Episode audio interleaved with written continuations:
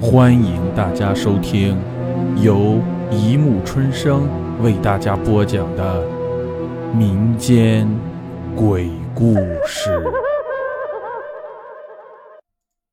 第四十七集：自习室里的鬼故事。这是一个真实的故事。中国政法是一所很不错的大学，因此他的学生也很喜欢学习。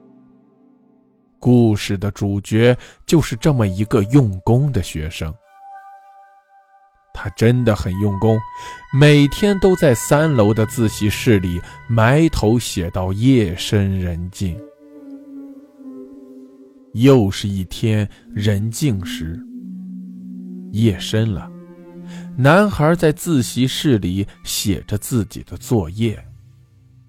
昏暗的走廊里响起了滴滴答答的高跟鞋的声音。男孩正在紧张的时刻，也没注意。突然，自习室的后门“吱呀”的一声。开了，教室里响起了清脆的、很美丽的女声。你，可以请我跳支舞吗？男孩抬起头，瞪着四只眼睛，迷惑地向后门望去。一张美丽清秀但没有血色的面孔出现在门口。男孩突然被打断思维。很是生气，就推脱道：“哎，对不起，今天已经很晚了，我要回去休息了。再说了，跳舞也要在舞厅里啊。等周末的时候，你到舞厅来，我只请你一个人，好吧？再见，我要回去休息了。”然后，他就把书包收拾了一下，夹在腋下，就回去睡觉了。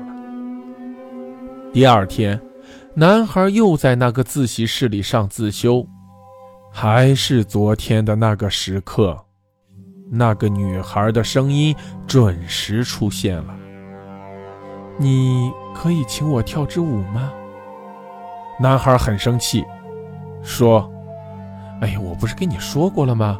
周末的时候我在舞厅请你。”这时，楼下响起了看楼大爷的声音。同学，该走了，要关门了。于是，男孩拿着书本下楼了，在楼下对看楼大爷说：“你好。”看楼的大爷说：“同学，就你一个人了，你也太用功了。”男孩说：“不，还有一个女孩呢。”大爷说。没有，我只看到你一个。男孩一想，不对呀，明明还有一个漂亮女孩的，怎么？莫不是？想到这里，男孩不禁心里跳了一下，匆匆回寝室睡觉了。第三天的晚上，男孩害怕了。于是，男孩找了同寝室的另外一个男生一起上自习，并让他走的时候叫他。可是，那个男生中途有事，一个人出去了，走的时候也忘了叫他。男孩学习着，不知不觉中又到了那个时候。男孩一看时间，又到了那个时候。周围早就没人了。他正站起来要走，女孩的声音又出现了：“你可以请我跳支舞吗？”男孩刚想拒绝她，转念一想，不敢啊，他可是个鬼呀。于是他颤颤地说：“好好好，好吧，我请你跳跳支舞。”女孩走进教室，一袭的白裙。男孩就在讲台上和女孩跳起了舞。忽然，咚咚的声音在门上响起，是看门的老大爷。同学，这么晚了，你还不回去？